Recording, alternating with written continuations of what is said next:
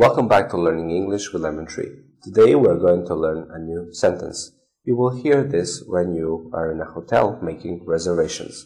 Let's have a look. We'll need your credit card information and a phone number number to complete the reservation.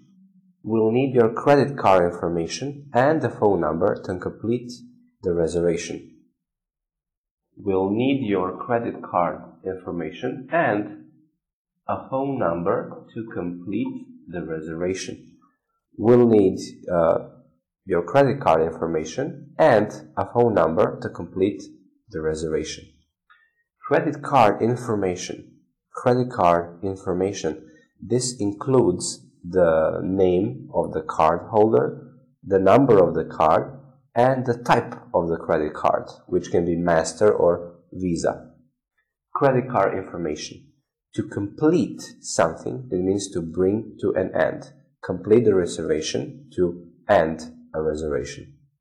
Thank you for watching. See you in the next video.